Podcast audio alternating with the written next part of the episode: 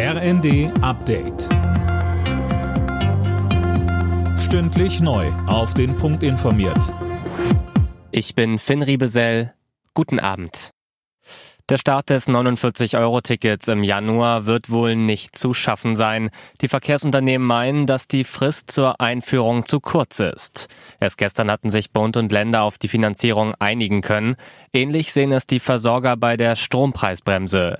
Die Chefin des Bundesverbands der Energie- und Wasserwirtschaft, Kerstin Andrea, sagte bei NTV, Wir müssen das doch einsetzen können. Wir müssen das programmieren. Das sind völlig neue Vertragskonstellationen. Und deswegen sagen wir natürlich, ist eine Entlastung notwendig, aber versprecht nicht was, was wir nicht halten können, sondern überlegt euch ein Modell, wo wir die Menschen tatsächlich erreichen und damit dann auch in aller Ruhe diese Preisbremsen vorbereiten können.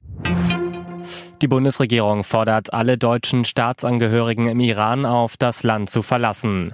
Vom Auswärtigen Amt heißt es, für Deutsche bestehe die konkrete Gefahr, willkürlich festgenommen, verhört und zu langen Haftstrafen verurteilt zu werden.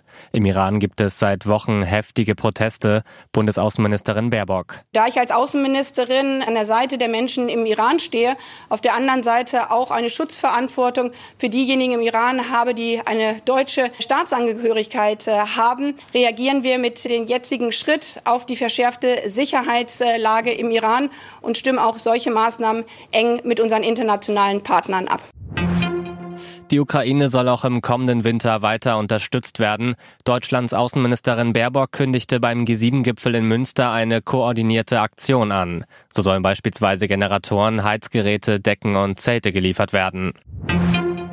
Der SC Freiburg hat die Gruppenphase der Fußball-Europa League mit einem Unentschieden beendet. Der Endstand bei Karabakh Akdam aus Aserbaidschan 1 zu 1. Der SC Freiburg war bereits vorab für das Achtelfinale qualifiziert. Alle Nachrichten auf rnd.de